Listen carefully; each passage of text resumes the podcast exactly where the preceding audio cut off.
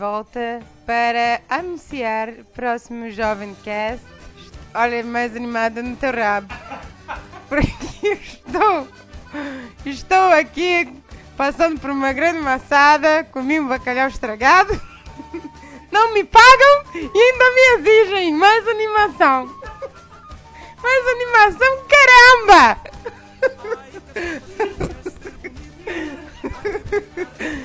Pois, o próximo Jovem Cast será sobre Missão Impossível 3. 3, já estão 3 essa porcaria. Não percebo.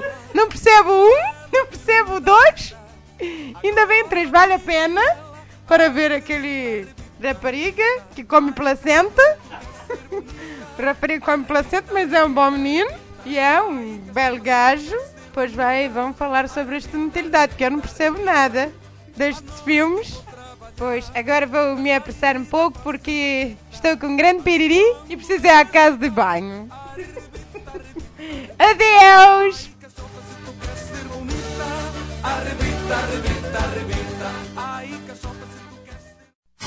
Você está ouvindo o Nerdcast, Nerdcast no Jovem Nerd.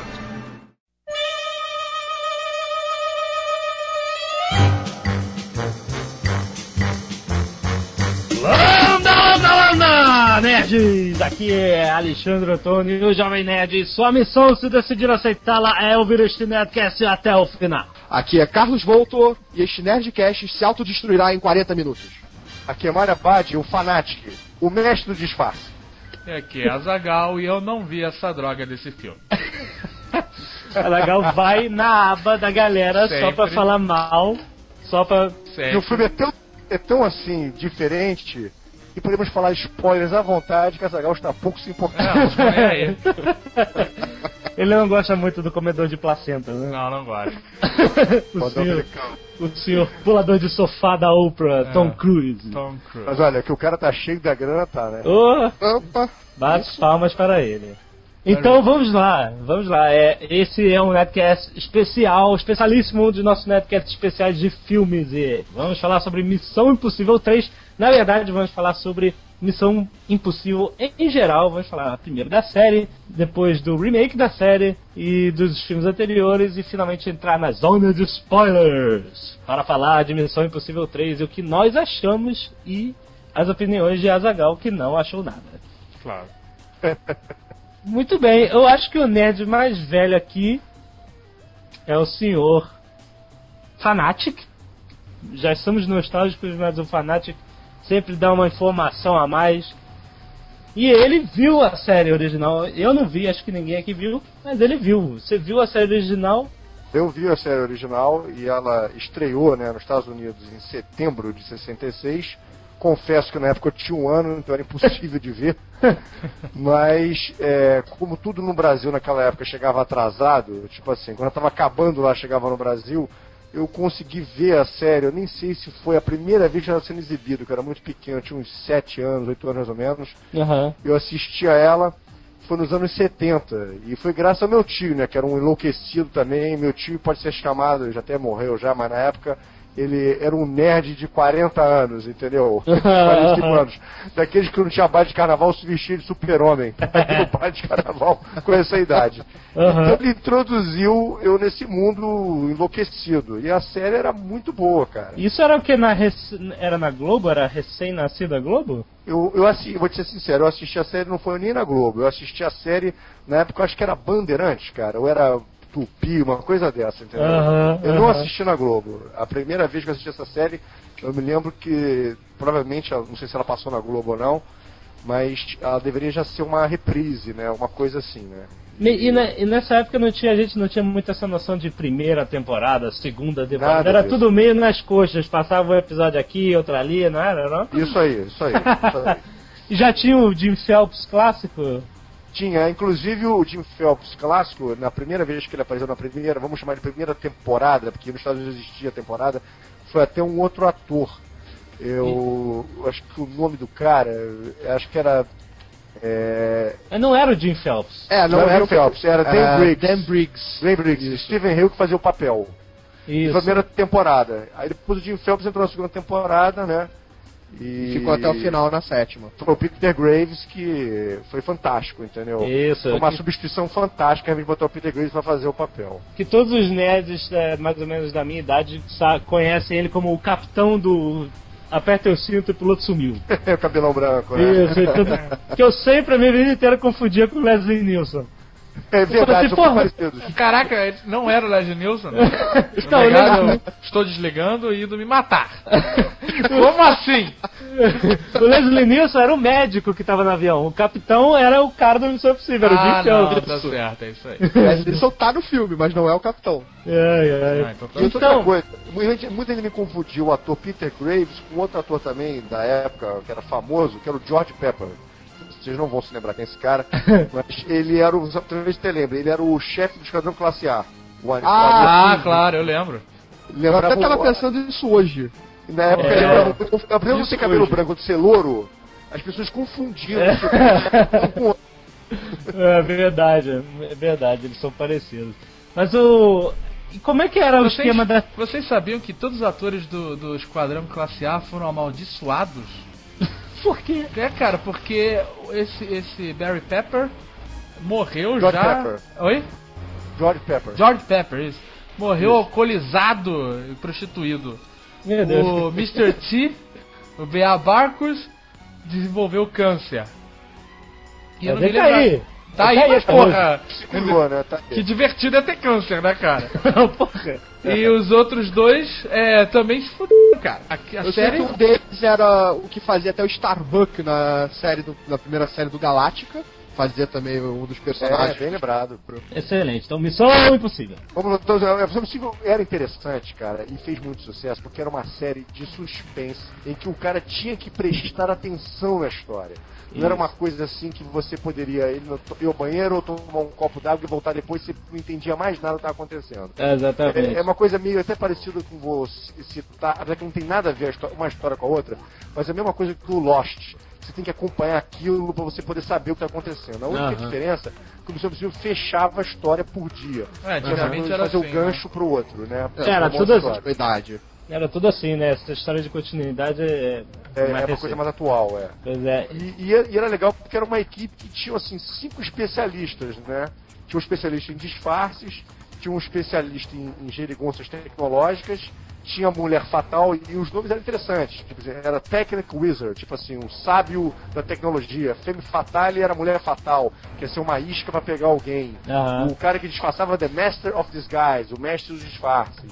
Mas eu- Era o. The Strong Man, que era o cara que dava porrada, pancava a parte toda de é, armas, armamentos e tudo mais. E o Jim Phelps era o chefe, o líder, que recebia uma mensagem e que ele sempre escutava em alguma coisa que era muito engraçada, depois virou uma grande piada em tudo que é filme de comédia, que essa mensagem irá destruir em 5 segundos. Isso. Aham. Recebeu uma, um- uma missão, se você resolver aceitá-la, ele se dirige a tal lugar. E aí ele pegava, fazia, reunia a equipe dele e ia tratar da missão. E eles quando. eu- trabalhavam, eles trabalhavam para esse IMF, né? Isso. Que Ah, significa Impossible Mission Force. É. Isso, Como não? Isso. E eu sempre imaginava o que aconteceria se ele decidisse não aceitar a missão. Né, devia ele ter tá- um episódio assim, né, cara?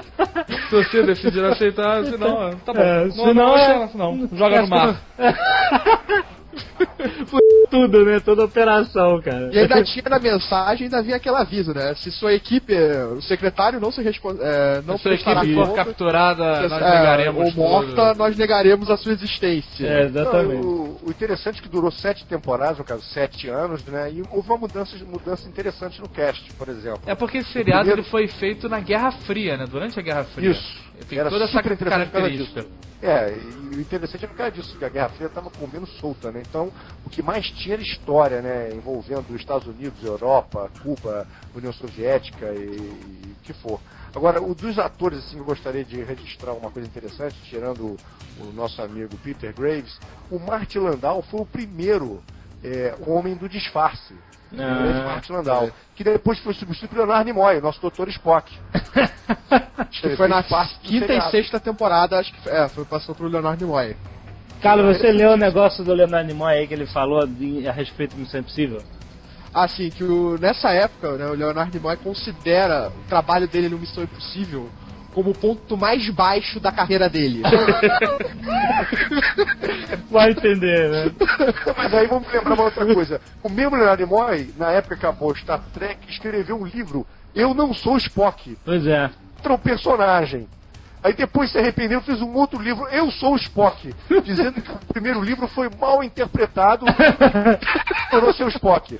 Então, quer dizer, é, é conforme né, a balança vai virando, o cara vai virando junto, né? Cara, Leonardo, o Nimoy é chato, cara. Eu não sei o que, que ele fala que não gosta de nada. Ele, Ele é um gosta... cara chato que ele quer ser um intelectual, um cara das artes. E ele é boring, cara. Ele só fez papel medíocre, ele não é um bom ator. E tá aí, reclamando pra parecer que é bom.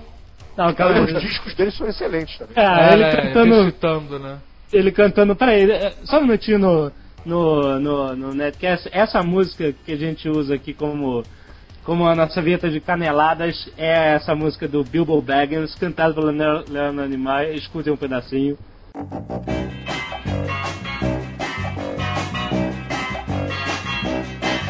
In the middle of the earth, in the land of Shire, lives a brave little hobbit whom we all admire. With his long wooden pipe, fuzzy woolly toes, he lives in a hobbit hole and everybody knows him. Bilbo.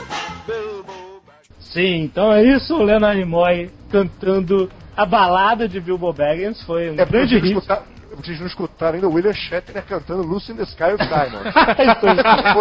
Eu já escutei, é, infelizmente. com o seu violão de quatro cordas.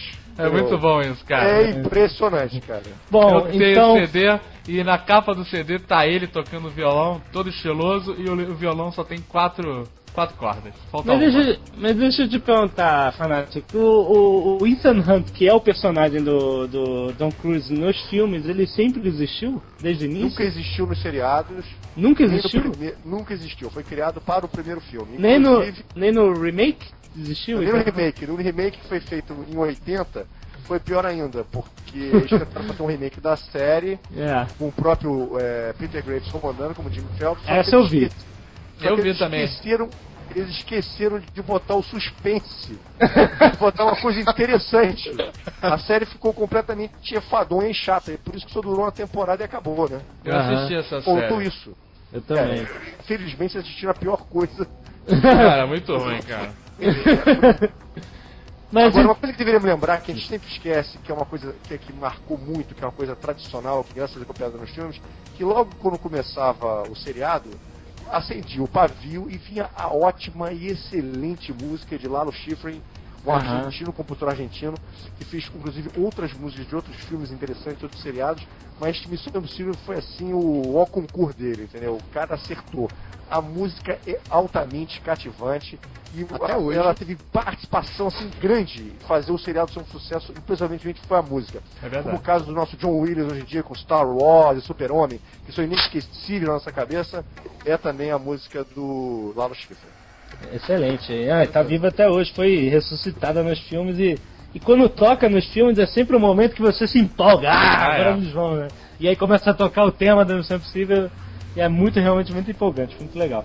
Você vê que o pessoal do, no primeiro filme, o pessoal do YouTube, né, o, o baterista e o, e o baixista, fizeram questão de fazer a música primeiro do filme, gente, porque adoravam a música de Impossível, né? Volte em show, o guitarrista brinca, toca os primeiros acordes da música. Isso. É, ficou na cabeça de todo mundo. Não tem- Ficou. E nessa época, década de 60, que era né, a Guerra Fria comendo solta, como a gente falou, é que realmente começou a vir muitos produtos derivados do mundo da espionagem, como Missão Impossível, nasceu James Bond, né? Então, realmente era, tava na moda a espionagem, essa coisa de é, é, que conflitos James Bond internacionais. É antes de, de Missão Impossível, né? Até porque os livros foram feitos antes, né? Pelo Ian Sim. Fleming, né? Sim, Ian sim. Fleming. É, E- eles já foram pro cinema nessa época. Vai virar É porque a série começou em nessa- 66, acho que o primeiro filme do James Bond é antes de 66, se eu não me engano. Acho que é 63 ou 64 o primeiro filme. Você acha- Você pode confirmar Não, mas foi nessa, é, foi nessa década, na época da É nessa década, lógico, é, tudo era espionagem. Você acha, espionagem. você acha que o Missão Impossível era tipo meio que um, um derivado da empolgação de James Bond que existia? Eu acho que sim, mas era o interessante de- do, do Missão Impossível que era uma equipe e cada participante dessa equipe tinha um papel crucial para fazer Sim. a missão dar certo. Não era tipo assim, não tinha um, um fodão, não tinha um Tom Cruise, entendeu? Aham. Tinha, é uma coisa todo que- mundo ajudava, todo mundo era importante, né? Aham. Que é uma coisa que no primeiro A, né? Cada um filme... tinha sua importância. Exato. Verdade. No primeiro filme, você meio que passa isso na superfície. Você tem a equipe, mas continua sendo focado no Tom Cruise, né? No filme. Não, o primeiro filme é. eu- alguns os fãs mesmo da série, da série, ficaram muito chateados por duas coisas. Primeiro que é, põe o Tim Phelps, que é o John Voight, fazendo papel como um bandido. Não, peraí, peraí, peraí. Primeiro, É a mesma coisa que você virar o Luke Skywalker em vilão, entendeu? Peraí, peraí. É, uma só coisa um detalhe. absurda. desculpa, Um primeiro. detalhe em relação a isso Ah. é que atores que faziam a série, né, os personagens da série, se recusaram a aparecer no filme, foram convidados para fazer aparições, é, reapresentarem seus personagens no filme. Eles se recusaram devido ao fato do Jim Phelps ser o vilão do filme. Sim, mas o, prime o primeiro erro é. O primeiro é o John Voight, não, nem sei É. o John Voight, era o John Voight ser Ser o. o Jim Phelps. Isso é É, pior, cara. Voight- o John Voight, falar uma coisa, cara. O John Voight é um grande ator, cara. Ele ganhou o Oscar, fez grandes papéis, mas também fez coisas absurdas como a Anaconda, Cara, né, mas, cara? É mas verdade, o. O Rock Balboa também ganhou um Oscar e não é grande ator porra nenhuma. o Oscar não é termômetro pra nada. O John Voight é um grande ator, ele fez peças de teatro. O John Voight conseguiu uma carreira muito boa. Roberto Depois- Benini também ganhou o Oscar. Ah, mas quatro Oscar. O John Voight é um grande ator mesmo. O problema dele é que ele escolheu os papéis errados, fez escolhas erradas, entendeu? Teve problemas aí, inclusive com bebida e droga também. Aham. E os últimos papéis que ele fez, ele tava muito bom, cara. Ele, ele fez um grande papel no. A melhor coisa no Pearl Harbor é ele, fazer o presidente americano. Ninguém percebe que ele naquele papel. É verdade. Bom, eu e a Zagal somos o time que acha que a melhor coisa que o John Voight trouxe pro mundo foi a Angelina Jolie. É, e acabou. Com certeza. Teve problemas com ela também, aquele problema que teve bebida e coisa, ele teve grandes discussões com a Gina Jolie. É, eles ficaram há um afastados, né? tempo. Pois é. Então Missão Impossível acabou na década de 70 e Teve o aí remake em 80, teve o remake em 80, né? depois Um jogo. eh, teve o filme né, do Brian de Palma. E aí, de repente, em 1996, decidem. Que aí começou, que ainda estamos na mania do, do remake, né? Que começou essa coisa do remake muito ativo hoje em Hollywood, não é, Fanatic? Ou, É, o- ou é adaptação de livro ou é remake que eles fazem. Muito remake. Atualmente não, o que o- mais está chovendo é É, remake. hoje em dia não se cria mais nada. As pessoas É, pararam é, de ó. criar em 1973. Não, E daí pra frente, cara, é só adaptação e remake. Não, mas não, as décadas são interessantes. Você vê que os anos 80 foi marcado pelo quê? Pelas sequências. Rock 1, 2, 3, É, 1, 2, 3, isso. 4. É verdade. Era sequência, sequência, sequência. Quando começou a esgotar as sequências que ninguém aguentava mais, aí eles começaram a fazer agora os remakes. É verdade. Então, em 96, Tom Cruise, ele foi produtor já do primeiro filme? Foi. Porque o Tom, o Tom Cruise, ele, ele, o grande mérito dele é, não é nem ser o ator, mas é que ele é um produto de marketing extremamente vendável e ele sabe aplicar isso no lugar certo. Onde ele toca, dá dinheiro. Não, o Tom Cruise ele tem que, tem que tirar o chapéu pra ele num assunto. O Tom Cruise é um cara que, que é um grande profissional de carreira. Então ele sempre soube fazer tudo pra carreira dele dar certo, mesmo sendo um ator limitadíssimo. Então, o que acontece? É, ele conseguiu é, montar a fortuna dele, a fama dele, tudo em cima desse profissionalismo. A gente tem que tirar o chapéu pro cara. O cara sabe realmente ser um grande administrador de carreira, de, de dinheiro, de tudo. Tudo que ele põe a mão, ele ganha dinheiro. E conseguiu, inclusive, como o David estava falando aí, indicações para o Oscar também. Toma aí. Mas é um cara limitado em termos de Mas ele sempre soube escolher os filmes no qual ele vai participar. Ele sempre teve essa visão de saber o que, que ele tem que fazer pra melhorar a imagem dele. É, ele, ele é um homem de visão, até mesmo com essas fofocas de homossexualismo. E... Fofoca não, cara. É verdade, o cara é viado. Não, para! Claro que é, cara! Não é nada. Vamos lá, o cara foi casado com a Nicole Kidman e se separou dela por causa do acordo pré-nupcial. É. Cara, que cara que foi casado com a Nicole Kidman se separa? Meu Deus. Só um viado, cara, pra ficar com a Kate Holmes! E nem era Kate Holmes na Ele época, era Penélope ele- Cruz, é, cara! Exato, a Penélope Cruz que ele trocou pela. Outra cara de periquita! Ele, tá, e Nicole, ele conseguiu fazer um filho, né, Nicole Kidman, né? É. Mas, Cara, mas isso é. Isso é A indústria Nicole Kidman fofoca. tá no nosso top 10 do Jovem Nerd. Ela tá, de verdade, de verdade. E a Penelope Cruz, todo mundo sabe que ela é conhecida em Hollywood como uma grande mercenária, né? Ela passou pela mão de todo mundo, ela tentando se firmar a carreira nos Estados Unidos. Ela teve caso com o Matt Damon, que também já é uma coisa esquisita. Se- Parece que, parece que ela se junta nesses caras que ela não vai precisar dar, né? Pra poder ficar ali no, no É, burburinho. exatamente, ela sabe. Você quer Ela ver fez a mesma coisa que que eu o- quero subir na vida. Então a gente fica junto e faz as aparências. Ela fez a mesma coisa que o Bandeiras fez, né? Chegou e foi distribuindo pra ver onde chegava, né? Apesar que ela também teve um caso com o Nicolas Cage, que é um famoso garanhão de Hollywood, né? Nicolas Cage deu uns pega nela mesmo. E agora tá Olha com o aí. Matthew McConaughey também. que eu Olha não isso. sei se é acordo, ou se ele pega, ou também se tá no mesmo time do Tom Cruise e do Matt Damon. É- Olha- Essa história do Tom Cruise, é, a- o pai da Kate Holmes fez ele assinar um contrato pré-nupcial, né? Milionário, cara. Se ele separar, é 53 milhões que fica pra ela. Meu Não, Deus. mas, não, mas ele, não, eu vou te contar uma coisa. E ele não, ele se recusou a casar com ela enquanto a criança não nascesse. é, enquanto a criança não saísse, ele não casava. Parece não um casou, futuro, né? Ok, ok, ok, veja! esse, foi o, Caras, esse foi o TV Fama, o TV Fama Nerdcast. Temos aqui as candinhas. O Nerd Fama, né, cara? Então, é. Bom, então. Não, deixa eu falar uma última curiosidade do Tom Cruise. Ai, meu Deus. Você, ah, para de reclamar, jovem. É. Vocês sabem qual é o nome da filha dele? Suri. Ah, Suri. Suri Cruz.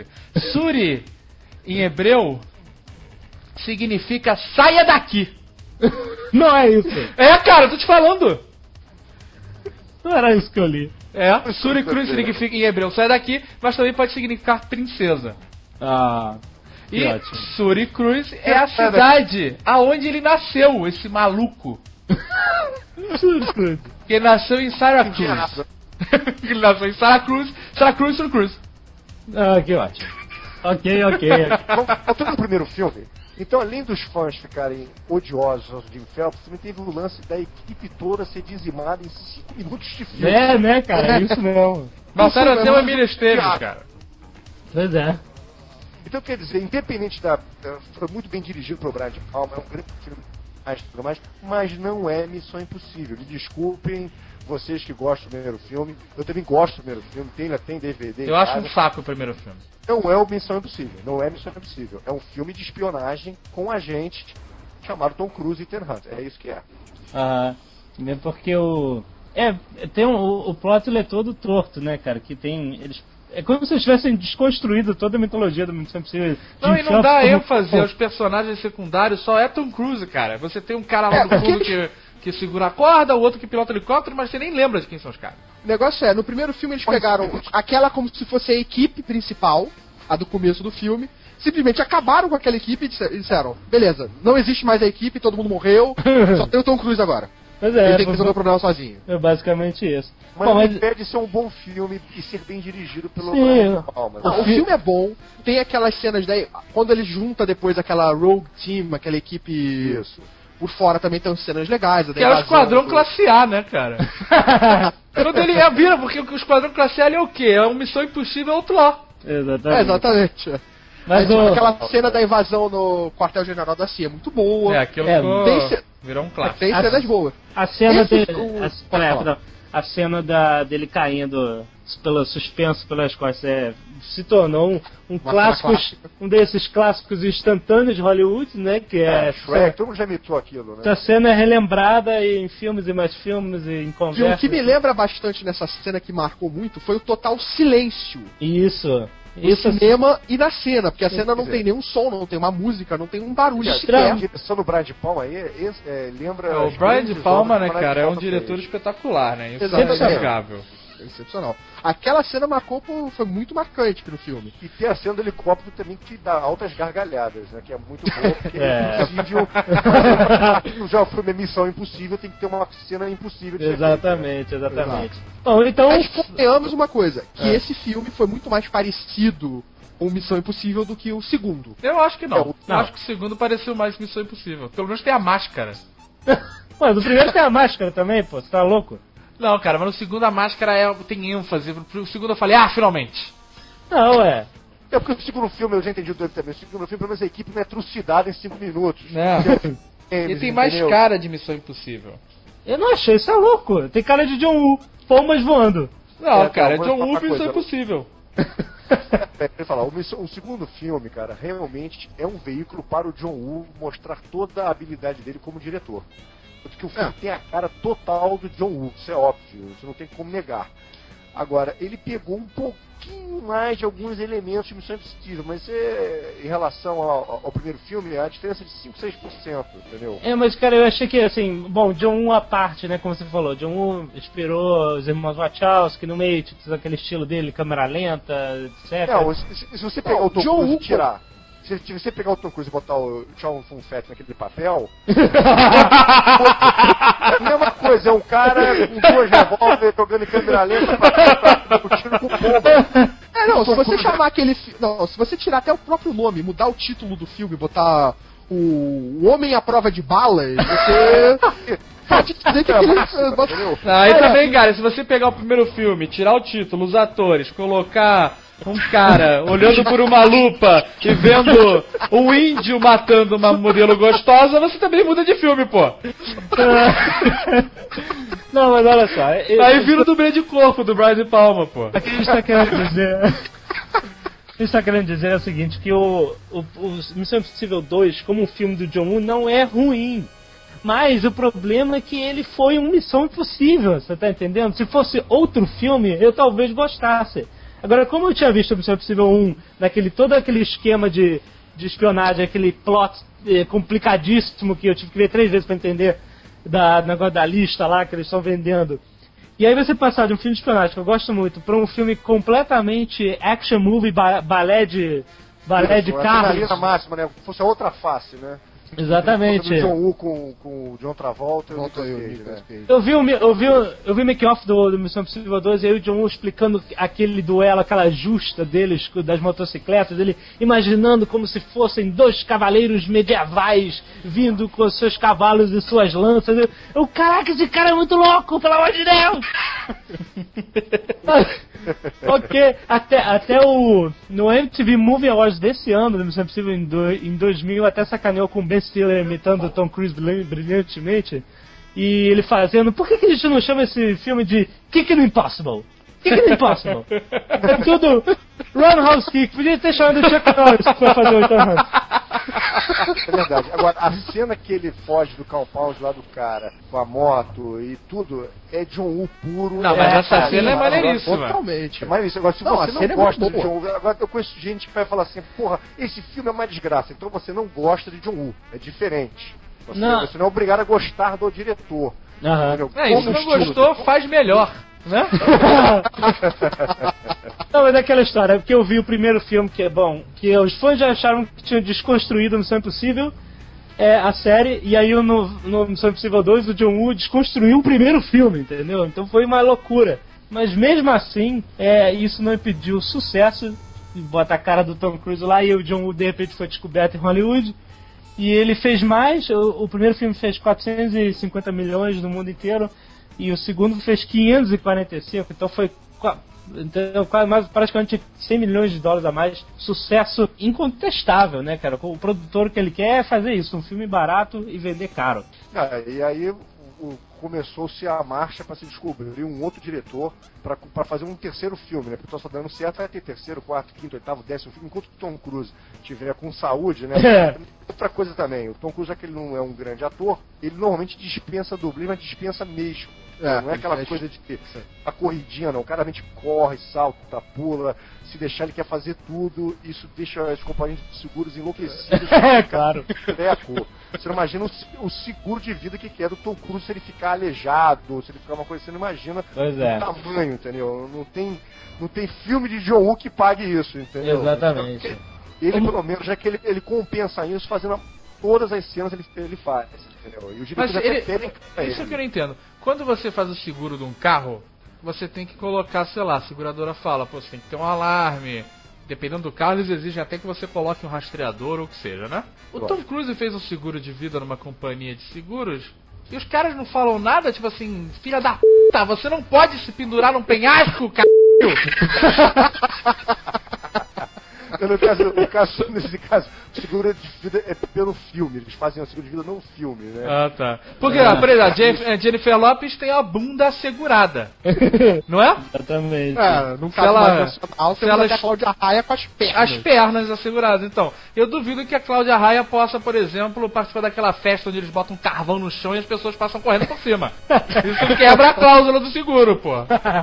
É verdade. né? É uma coisa que a, a Jennifer Lopes resolveu dançar a dança da garrafa, cara. Vai quebrar a cláusula do seguro. Bom, então uma última informação sobre Missão Impossível 2, uma coisa que eu e meu amigo Mara, Margaritano conversamos na época, sem saber de nada. É, Mário Manson? E- isso, e aí, e aí realmente eu descobri que na internet uma coisa que se fala que o, o plot, né, a trama do Missão Impossível 2 é muito, muito, muitíssimo similar em um jogo de Playstation 2 chamado, aliás, de Playstation 1 chamado Siphon Filter e o Siphon Filter 2. Ah, Playstation 1, Playstation 2, sei lá. E Legal. que era também um agente bem no esquema do Tom Cruise, e aí tinha uma trama de vírus e tal, o Siphon Filter era o nome de um vírus, e era muito parecido, eles foram lançados no mesmo ano, e a gente ficou assim surpreso como hoje o plot do Missão Impossível 3 é muito parecido com outras coisas que estão por aí. Também é difícil você saber se se existe um- uma indústria de plágio aí rolando ou se realmente as ideias elas são contemporâneas e elas acabam né, sendo Eu aproveitadas. acredito em mais como o falou que não existem mais ideias novas. Desde 1973 só se copia. Não, cara, mas olha só. nomes. É, essas coisas, eles nem copiam mesmo, cara. O Tarantino falou. O neguinho falou, você fez referência a não sei quem, você fez. Não, não, não. Ele falou, não copiei. Não, eu copiei mesmo. Fiz referência a nada, eu copiei. Igualzinho. Igualzinho. Quadro. Sabe, você tem, cara, o filme de um cometa que vai bater na Terra e eles fazem outro, sabe? É. Todos os filmes são assim, cara. Quando sai Isso um nos blockbuster, desenhos, sempre fazem um genérico. Isso é, é Vê verdade. esse ano os desenhos, aquele. Saiu Madagascar pela Dreamworks e a Selvagem Disney agora. lança o Selvagem. É. Teve Procurando Nemo também, com... É, tubarão, né? Eu acho que tem espaço pra todo mundo, cara. Sempre tem um detalhe a mais, detalhe Mas novo. quando alguém, quando alguém tem alguma ideia, é, assim, é, já é sabido que vai ser copiado. Você tem até o código da Vinci, que a gente vai fazer um Netcast em breve. E eh, teve aquele filme do Nicolas Cage, sei lá, American Treasure, que, ele, É. que é um É, código da Vinci misturado com Alan Quartman. Quero nem falar de Coisa da Vinci, porque eu li o livro e não gostei. hein? Achei chatíssimo. Ah, Meu Deus! É, Não, desconecte Mario Abad agora. Chatíssimo é você. Tom Holland com sua peruquinha, espero que ele salve o filme. Ah, então vamos lá, olha só. Então, podemos entrar na zona de spoilers? Não, não, vamos entrar. Falta uma coisa antes. Ah. Antes desse do segundo e terceiro filme, o segundo filme foi em 90, foi em 2000. Isso. Foram seis anos para se fazer um terceiro filme. Isso. Porque primeiro convidaram o David Fincher para fazer o filme, que é o nosso grande diretor de cinema, fez o Globo da Luta e outros filmes maravilhosos, Aham. mas não, não prosseguiu, tipo assim, não foi nem por causa de divergências é, criativas, porque não chegou a prosseguir o contrato. Depois chamaram o diretor do Dark, né? Aí realmente houve divergências eh, criativas que é interessante, porque quem convida essas pessoas é o Tom Cruise, que é o produtor do filme. Claro. E ele mesmo depois discutiu com o cara, falando que não era bem isso que ele queria. Ah. E aí ficou rolando, rolando, rolando, até que um belo dia ele sentou. o seu Tom Cruise sempre senta, né, cara? Isso é Sempre, normal. sempre sentando, né?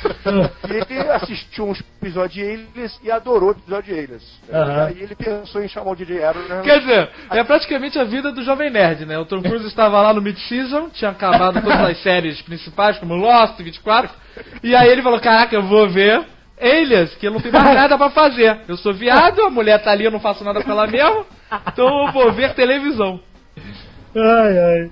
Bom, Aí viu, gostou, telefonou pro cara. O cara tomou até um susto, né? Porque você imagina, você tá em casa assim, aí toca o telefone, aqui é o, aqui é o Tom Cruise falando, né? Parece que é trote, né? Aí, cara, pois é. Não, ele deve ter falado, aqui é o Tom. Quero imagina. Pois é, não, e o J.J. Abrams acabou dirigindo o Missão Impossível 3 e ele está com tudo e não está prosa agora, neste momento. Porque o J.J. Abrams criou eles, que, que é ainda um seriado de sucesso. Vamos falar direito. Primeiro, J.J. Abrams. Sucesso, né? Entenda isso como você quiser, Não, né? é, mas é sucesso, cara. Não é Não. o. Não é. Não tá vamos no, do, é, vamos do começo. Primeiro, J.J. Abrams criou Felicity. Ah, é, ele criou Felicity. Que era chato até a morte. Exatamente. Eu sei, mas se Cara, o também, seriado devia se chamar né? Depressão, cara. Porque, caralho, que inferno, meu irmão. As pessoas são muito felizes nos Estados Unidos, cara. Muito infelizes aí. Não é possível, cara. Feli- A única coisa legal, no- feliz, era o nome do seriado. É. Não, depois de Felicity, ele ah, a Felicity é boazinha demais, ela sofre demais e não revida. Então ele criou um personagem que sofre também, mas revida. Criou Elias. Independente do Azagal detestar eles, não gostar, achar uma coisa chata, ele realmente fez uma diferença na, na televisão americana e mundial. E graças, e não foi só graças ao J. Abrams, né? tudo bem que ele botou muita coisa dele ali, mas ele foi beber da fonte, foi do Missão Impossível original que passava nos anos 70. Então ele bebeu dessas fontes para criar esse seriado, né? Aham, E exatamente. a de nada natural é que as pessoas agora assistindo Missão Impossível 3 que falem, meu Deus, isso parece um seriado do Alias com mais efeito especial, O que com, eu mais, achei. é, com mais tempo. Mas não se Isso. esqueçam que o, que o próprio Alias foi inspirado no, Missão Missão Impossível. Original, no seriado. É, pois é, outra vez que tem me enganado também é que, por exemplo, ele tem um, no Eles tem um personagem que é o geek de computador engraçadinho. E aí nesse filme tem também o geek de computador engraçadinho. Eu falei assim, cara, isso aí é Eles total, né? Então fui. Eu como não conhecia. mas, é, porque também não vamos também dizer que o Alias, ele, ele não simplesmente pegou Missão Impossível, copiou e fez o Alias, não é isso. Ele se inspirou, pegou É. boas ideias e colocou as ideias dele, é um homem de criação também, temos que bater É, pro cara, com né? certeza, com certeza. Ele E ele. O Lott é o maior fenômeno da televisão americana hoje em dia. né? Exato. Após eles, ele agora é o criador de Lost. É, ele foi co-criador de Lost, ele Co-criador de Lost. botou esse grande sucesso aí na TV. E um- ele foi co- ele foi roteirista do Armagedon, que vocês não lembram. Do Que filme? deve- do filme Armagedon. Meu também. Deus. Mas ele tava. Mas pra você ver, o cara consegue, né? Apesar de ter sido roteirista do Cara, Armagedon. o, o James Cameron dirigiu, cara, Piranhas 2. É Piranhas verdade. é verdade. Esse é Então, o ponto de referência principal. Todo mundo tem seu momento de fraqueza. É verdade. Bom, Stallone então, fez filme pornô, né, cara? então vamos entrar na zona de spoilers. É. Então Bem, agora lá. vocês vão falar do Missão Impossível 3 eu vou embora, vou ver Lost. Verdade, a Zagal vai se despedir, porque ele. Não, estou brincando, eu vou ficar aqui pra falar mal. Ah, então tá. então, Missão Impossível 3, eu me surpreendi. Com, com essa coisa toda do Missão Impossível 2, o John Wood eu não ter gostado, eu fui lá ver, ah, vamos lá, então, beleza, eu gosto de J.J. Abrams, mas vamos lá. E eu gostei, o filme é bom! Atenção! Os nerds. E, o- e o prime- e a primeira cena do filme é excelente, porque lembra muito Missão Impossível, que muitas vezes, não só Missão Impossível, mas os seriados dos anos 70 em si, muitos deles eram assim. A primeira cena do seriado era sempre um, problema grande, um conflito que acontecia, Isso. e, e depois passava se passava a musiquinha no seriado e começava o, como é que vai se resolver aquele problema, entendeu? O Elias é assim também. Então quer dizer, o Abrams ele acertou em cheio, ele causa realmente um grande interesse. Como é que o cara vai resolver esse problema? É, exatamente, exatamente. E, e detalhe, já o primeiro spoiler, quer dizer, ele resolve de uma maneira tão inverossímil, cara, que acho que nem o Abrams sonhou com aquela solução. O cara todo algemado numa cadeira, conseguir dar uma dentada no personagem do Billy Kudrow, que é o Musgrave, puxar ele com a boca, com a gravata, tirar uma caneta, derrubar o cara, a caneta abrir as algemas, cara, aquilo ali nem magai. Cara, ele abriu a. ca- É, exatamente, ele abriu as algemas com um car... com Ele abriu era uma, tipo uma caneta Bic, né? E ele usa. É, ele- com a carga da caneta. a carga da caneta, o cara abriu a algema em 3 segundos, cara, é muito bom. As duas algemas. Essa cena final toda é ridícula, né? E depois ele, ele tá com aquele troço na cabeça que auto-explode. Mas de quem vocês estão falando? Do dores. Ethan Hunt? Do Ethan Hunt. Ah, cara, conseguiu fazer essa façanha. do filme, a primeira cena do filme é ele algemado numa cadeira, Ah, olhando a mulher que ele ama, ah. amarrada também, e o vilão do filme apontando uma arma pra cabeça dela, falando que em 10 segundos vai matar ela se ele não entregar pra ele o que ele quer. É, o Fred em flashback, então. Isso. É, a partir É um dessa. flashback. aqui. Então, a partir da. Quer dizer, o Elias também E ela começa. morre na primeira cena, já conto logo. O cara, o cara vai ter os 10 segundos e fica desesperado não consegue de- entender o que o cara tá querendo dizer, fala que trouxe, que trouxe, aquela loucura toda, e o cara mata a mulher mesmo. Falei logo, mata, entendeu? Mata e aí- Então isso já choca a plateia inteira no cinema. Porra, Isso. Mataram a mulher do cara, porra, na primeira cena. Ele mata a mulher e aí começa o. A, A historinha do Não, Não, começo. lá. Aí entra. Peraí, não, aí quando ele mata, aí começa é, risco fósforico e acende o pavio e começa aquela introdução no Mission Impossible. Isso, acabando a introdução, a gente vai pra uma cena em que tá ele e, essa, e a mulher num momento feliz. Né, no- Momento Felicity. É, né, que é no. é muito feliz e ter no final, ele deprimido que a mulher morreu, né, cara? na festa de noivado dele com ela. E aí Isso. começa toda a trama a partir daí. Até Pois chegar é. naquele ponto que vai ser. Dali vai começar a resolução da É, eu não vi história. o filme, mas eu li na internet, ou como o Silvio Santos diria, eu não vi o filme, mas minha filha viu. E aí eu, o que eu sei do filme é que agora o Ethan Hunt está aposentado treinando novos agentes, não é isso? Isso, isso, é. Isso. E aí, como ele está aposentado, ele tem a possibilidade de criar uma família. Isso. E a mulher Então, dele mas- estava grávida ou ele já teve filho? Nenhum Não. nem outro, ele ainda não era nem casado. Ah, Ele, ele ia casar, aí de repente ele Era recebe. noivo. É, ele estava noivo. Isso. A, a festa que começa o filme, na, na abertura, depois da abertura do filme, é a festa de noivado deles. Isso. Aí ele recebe uma ligação que fala Boris and Doris, né? Basicamente. Aquela ligação que você sabe que é do serviço secreto.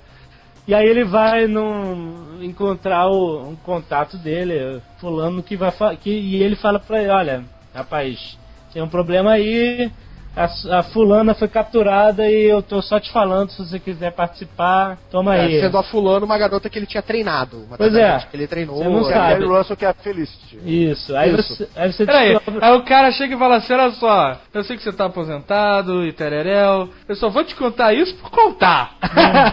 é Não, não, isso? ele fala que ele quer que ele participe da missão. É, Ele ele- passa pra ele que ele quer que ele participe da missão, mas ele sabe que se ele não quisesse, tudo bem, tá? Mas ele tá, eu tô aqui pra, falando com você porque eu quero que você participe dessa missão. É, ele quer. Tô te dando a escolha, ó. Ela, você treinou ela, se você quiser, você pode vir na missão.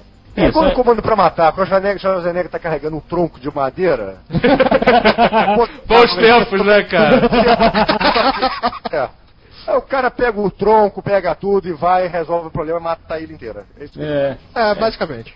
Basicamente isso. pois é, ele vai lá. Vamos ter essa cena final, eu tenho que falar de novo, senão eu vou esquecer. O cara com aquela coisa pra explodir na cabeça, uma dor incrível, enlouquecedora. O cara consegue sair na porrada com outro cara. É, cara, vai- Esse, esse é o que? Jogos Mortais? É, pô. É, é, tipo, detalhe, pô, e, e- e- e- não, não tem um desfibrilador, cara. O cara fazia toda aquela. Te... Cara, é coisa de maluco, cara. Eu achava que, tipo assim, já vi tudo que é coisa inverossímil, entendeu? Mas esse final. Não, cara, mas é o, mas é o Tu Cruise, cara, é o Tu Cruise. É só o Tu Cruise, né, cara? É aquela, é aquela velha história. Tem que ter esse tipo de cena para que as pessoas possam gritar no cinema, entendeu? Sim, sim. Porque Senão não tem grito. Tem. As pessoas vão ficar revoltadas. Pô, mas é mentira demais, sei lá o quê. Mas se não tiver isso, ninguém não vai gritar no cinema. E o, o diretor já sabendo disso, olha, temos que fazer uma mentira muito louca, daquelas braba mesmo, pra poder ninguém gritar. Parece que o cara já, já vai fazer o roteiro pensando nisso. Olha. Ah, mas o tem filme inteiro é uma mentira. Primeiro, o Tom Cruise faz papel de homem. Isso já é uma mentirada foda. É. Não, mas olha só, você tá falando dessa cena da nada, nada mais assim com, coroar as mentiras do filme do que ele ser ressuscitado e imediatamente pegar a arma e apontar pra Isso. porta, né? Esperando algum.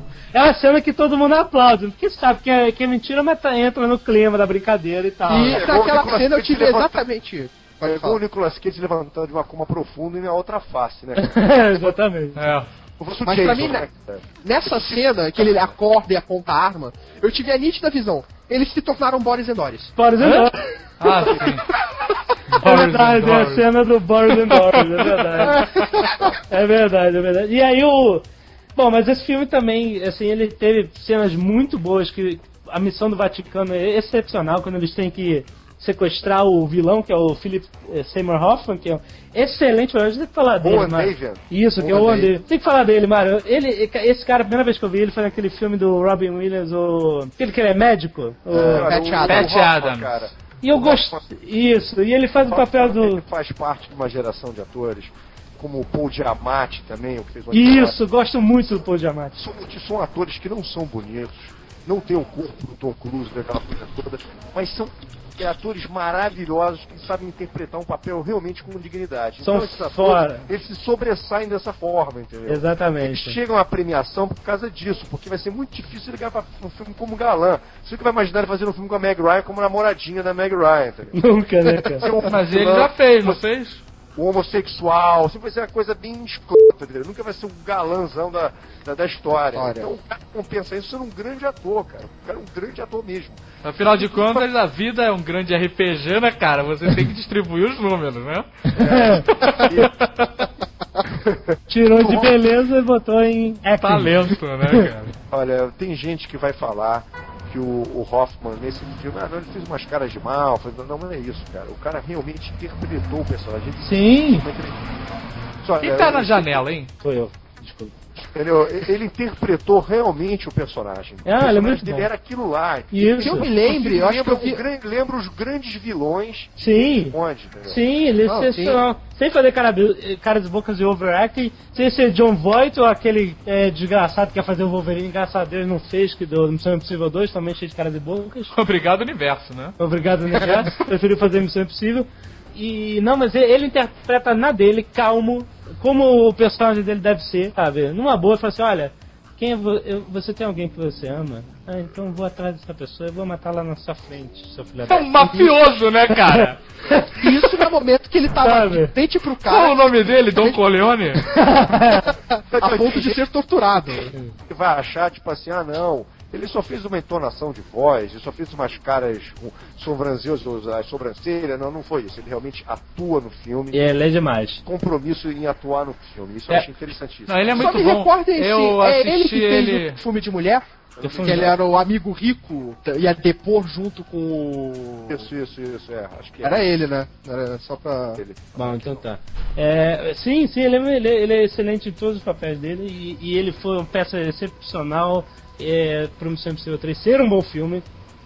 Não era É, você, aí, todas as cenas que ele aparece são, ele manda, é, são ótimas, ele manda muito bem nas cenas, Aham. na Até quando ele tá sendo dele. resgatado no helicóptero, a maneira que ele olha pro Tom Cruise. Na... É, cara. É, ele- aquela coisa assim, olhando ele, exatamente como se ele estivesse olhando ele de cima.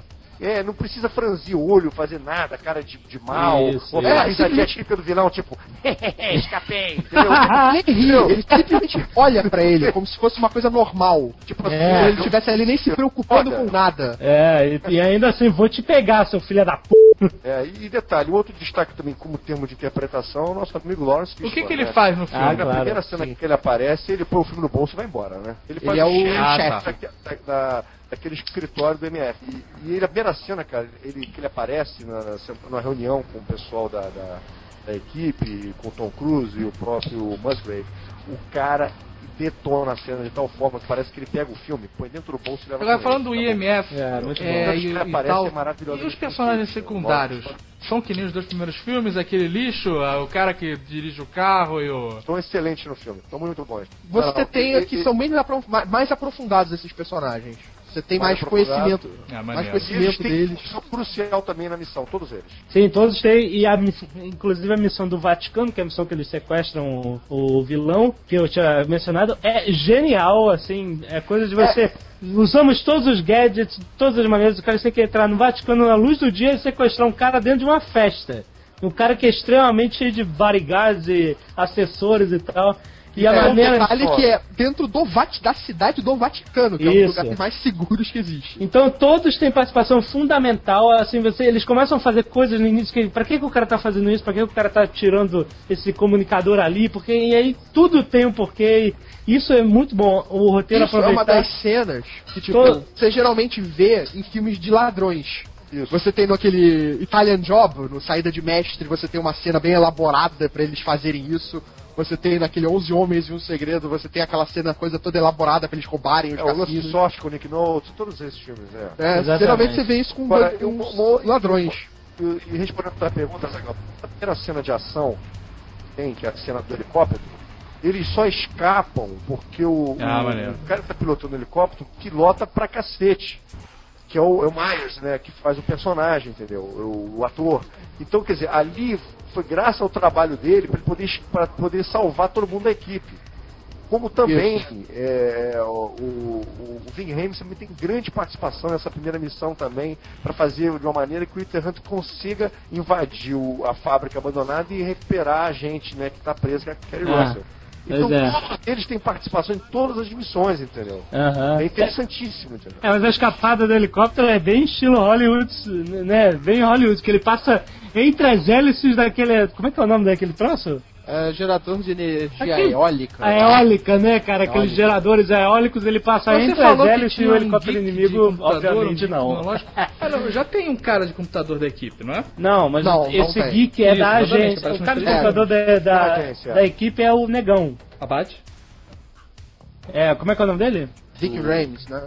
É o Big Rams é o autor, isso. O cara de. de- Lu- Lu- Lucius, É Luther. dele. É Lucius, é Luther. É, o cara, o cara de tecnologia do grupo é o Lucius, mas na agência tem um outro cara que é mais Ah, geek tá. ainda, que só, só mexe computador e ajuda eles e etc e tal, não sei o E pode, algumas pessoas podem reconhecer que ele fez aquele é of the. Dead, o todo É, mundo entenda faz maneiro como quiser, principal né? do filme. É engraçado, o filme é engraçado. Ah, foi bem engraçado, foi engraçado. então, o filme, o filme é muito bom, eles explodem uma Lamborghini espetacular laranja. E o legal é que até pena- no filme ela tem pena de fazer isso. É, pois Ela- é. O carro é tão bonito, ela tem que explodir o carro. É, e aí, o que mais que tem de. Ah, claro, você tem uma referência à cena da, do primeiro filme, da mais uma vez, dele pendurado, quando ele desce no muro do Vaticano, ele Ah. desce pendurado, ele fica tipo um segundo naquela posição, e aí é, Puta levanta. Tom Cruise de padre gatinho também, temos? tem o disfarce dele quando ele invade o Agora, o, o, o bom o disfarce quando ele tá no aeroporto, que esse disfarce é disfarce nascido em 4 de julho. Ah, é verdade! É verdade. Eu bem que eu tava reconhecendo. Aquela barba, aquele A costeleta. que roda gritando, entendeu? É verdade, cara. Só faltava ele estar na cadeira de aula. Cadê minha passagem? Muito bom, cara. É Uma muito cena também boa do filme de efeitos, né? Foi a cena da ponte, É a melhor cena do filme, eu acho. A melhor cena do filme. né? Que é a cena em que o vilão é resgatado. Maravilhosa. Aliás, eu ouvi gente falando. "Ah, Como é que ele destruiu um caça é, com uma metralhadora? E Primeiro não é o caça. Pois é, as pessoas não entenderam que aquilo não era um caça que estava tirando míssil nele, era um avião remoto, pequeno, né? De Estava sendo controlar. controlado pelo helicóptero. Quem estava dentro do helicóptero. Então, o agente dentro do helicóptero estava controlando aquele jatinho. que é Então um vocês, pequeno- né, antes de achar que o Tom Cruise derrubou um avião com um caça com a metralhadora, é- era um pequeno avião que talvez as pessoas não, não entendam isso. Era um pequeno avião. Até porque só Rambo consegue fazer isso. Exatamente. Só, isso reservamos ao Rambo apenas. Né? Não, os iraquianos fazem muito isso. não. Mas então Não é tenho, isso. é, alguém, alguém tem alguma lembrança final do filme? Fanatic, o que, que você achou? Olha, o, o filme, o filme realmente ele, ele foi bem abraçado pela crítica em geral. Todo mundo gostou do filme, entendeu? O público, ah, eles não têm a resposta ainda porque o filme estreou agora, mas acredito também que vai abraçar o filme como abraçou os outros dois. E é um, não é- o que você tem que esperar de um filme desse é um grande divertimento, é uma grande sessão da tarde mesmo. Você vai comer um pipocão, tomar uma Coca-Cola e relaxar. Exatamente. Senão, senão, senão, senão você tá no cinema errado. Você tem que procurar o cinema, tem que ir pro estação, não ir pro Leblon 1, entendeu? é verdade, é verdade. Carlos. É, pra- o, o filme é bom. Quem for assistir, que goste desse tipo de filme, filme de ação, que tem seu suspense, vai gostar. Aham, O filme tem história, tem ação pra caramba, aham. é divertido de assistir. E Pô, tem as mentiras de sempre, que você não fala, isso é impossível, não tem como fazer. Meu amigo, tem- é, detalhe, é mostrado como é você feita não está no teatro, você está no cinema, entendeu? Exato. Pelo amor de Deus. É mostrado como são feitas as máscaras. Ah, é verdade, isso é muito legal. Mostrar como Isso é ele- legal, eles mostram como eles fizeram, fazem uma máscara. Mostra que eles capturam também no computador. tudo, Exato, como eles fazem a captura da voz. Não é aquela coisa jogada, como era no segundo filme do John Wayne, que os caras tiravam máscara, botavam máscara como se fosse uma. É verdade. Não, o cara Tem uma reclamação a fazer com uma máscara. terminar, que é a respeito de, Com da, com da estreia mundial. Né? Ah. Teoricamente, esse filme estreou no mundo todo, uma estreia mundial, Ah. mas é mentira, porque eu estou aqui em São Lourenço, Minas Gerais, e o filme não estreou aqui. Ele está passando Fível, acabou de estrear Fível. bem, bem. Ai, ai. Então é isso. Eu gostei muito do filme, todos gostaram muito do filme aqui. E nós recomendamos, vão assistir. É, e agora está aberta né, a temporada dos filmes pipoca. É verdade, está aberta a temporada. Vamos, temos muitas coisas ainda pela frente. Vamos ter net, netcasts de todos esses grandes filmes. Participe e mande, mandem e-mails para o nerdcast.jovemnerd.com.br e acessem o site jovemnerd.com.br para estar sempre por dentro dos lançamentos. É, só um detalhe, é filmes de verão que ocorrem no inverno. É. Só lembra, peraí, Não, só pra- detalhe, detalhe, então vou falar só uma coisa, uma última coisa que eu falar agora que é interessante pra você juntar. E olha, alguém- tem gente reclamando no final do filme, que no final do filme termina todo mundo rindo e feliz, se tivesse acontecido. É, exatamente. Gente, os seriados todos... Thundercats eles termina terminavam assim sempre. Todos felizes e rindo igual uns idiotas. Lembra do Esquadrão Classe A? Eu adoro quando o plano dá certo. Então, é a mesma coisa. todos terminam rindo. Então vamos fazer como Missão Impossível e nos velhos seriados e vamos terminar esse netcast às gargalhadas. Sabe qual é? Pra terminar, sabe qual é a melhor gargalhada? do Austin Powers, Dr. Evil. Todos eles gargalham e aí depois ficam no silêncio e a gente desliga o áudio. É, exatamente. É, exatamente. Ah, ah, ah.